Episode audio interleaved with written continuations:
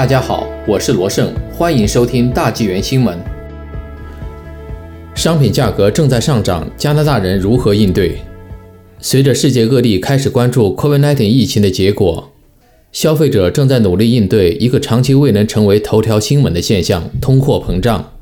据 Global News 报道，在美国，四月份的年通货膨胀率达到了百分之四点二，是二零零八年以来最大的年涨幅。在加拿大，最新的数据显示，三月份消费者物价指数同比上涨百分之二点二，是二月份的两倍。与二零二零年春季的数据相比，加拿大和美国的年度通货膨胀增加了很多。随着世界经济开始从 COVID-19 衰退中重新恢复，经济学家表示，我们可能正处于商品价格快速上涨之中。而且，如果您要购买受到疫情影响而短缺的商品，那么在钱包上可能会感到特别痛苦。通货膨胀率上升使金融市场动荡不安，并可能促使中央银行比计划更早地提高利率。此举将增加某些债务人的成本。无论你是消费、投资还是借贷，你应该知道的关于通货膨胀上升的情况，以及你可以做什么来保护自己免受其害。什么推高商品价格？持续多久？CIBC 的首席经济学家申菲尔德并不担心最新的通货膨胀数据。他表示，在接下来的几个月里，我们将看到一些看起来很像通货膨胀，但并不是真正的通货膨胀。他指出，四月、五月和六月的同比数据将严重扭曲，原因是去年同期正值疫情第一波高峰，价格较低。例如，与2020年3月相比。二零二一年三月的汽油价格平均高出百分之三十五以上，但加拿大人并没有真正比两年前多花那么多钱来加油。尽管如此，经济的某些部分正在看到真正的通货膨胀。与一年前相比，用于房屋建设的最常见的木材价格上涨了三倍多。价格飙升是由于加拿大和美国的木材厂在疫情开始时缩减了生产，以应对住房萧条的到来。但这种情况从未发生。相反，卫生紧急状况刺激了对房屋和房屋装修的需求，造成了历史性的短缺。汽车市场也发生了类似情况。当消费者对汽车和卡车的需求在卫生紧急状况开始时急剧下降，全球的汽车制造商急于缩减生产规模，其中包括减少半导体的订单。半导体是电子设备的重要组成部分。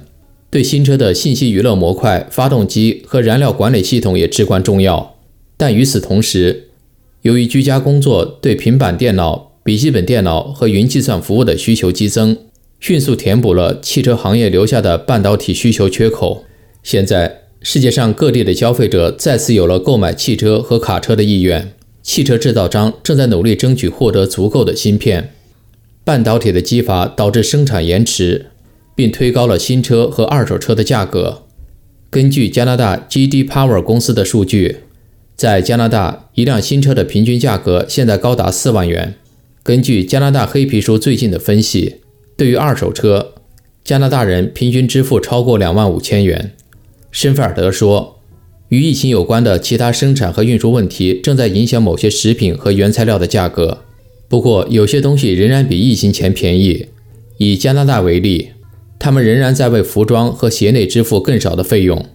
三月份的价格比一年前的同月下降了百分之五以上。此外，许多经济学家预计，目前的通货膨胀只是暂时的。申菲尔德认为，在今年剩余的大部分时间里，通货膨胀率在百分之二的范围内。但到了二零二一年底或二零二二年初，加拿大的通货膨胀率应该下降到百分之二左右。这是加拿大银行希望达到的水平。如何应对通货膨胀？经济学家表示，这种通货膨胀虽然可能不会持续太久，但这并不意味着它不能让你财务受损。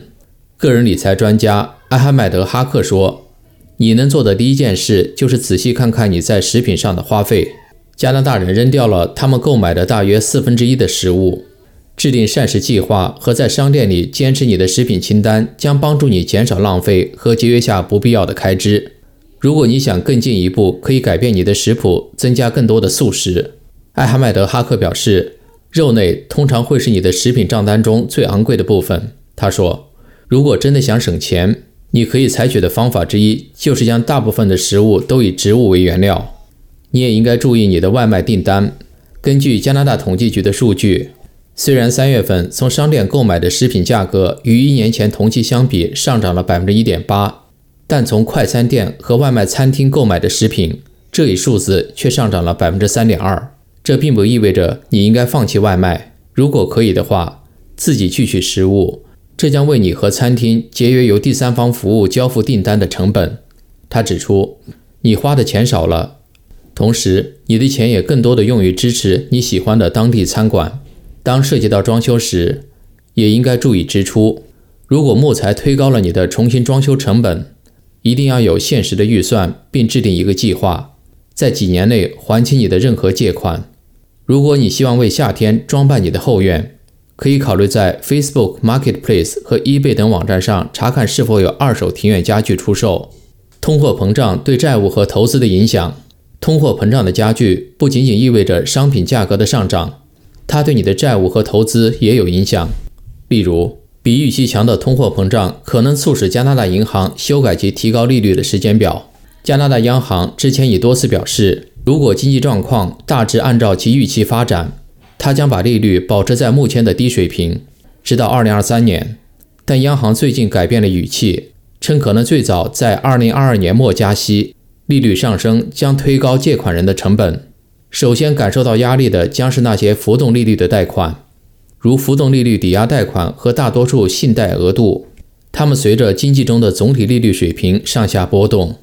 你可能需要考虑向你的银行咨询将可变利率锁定为固定利率的做法。如果你有一些额外的钱，加快偿还债务可能是一个好主意。从利率最高的债务开始偿还。在投资方面。投资组合中有一些股票可以帮助你走在通货膨胀的前面。股票一直是一个很好的长期对冲通货膨胀的工具，但无论你做什么，都不要把应急基金全部或部分花掉或用来投资。艾哈迈德·哈克说：“眼前很多人在忍受现金利率低的痛苦，不过你永远不知道下一个紧急情况何时会到来。拥有现金以减轻打击是必不可少的。”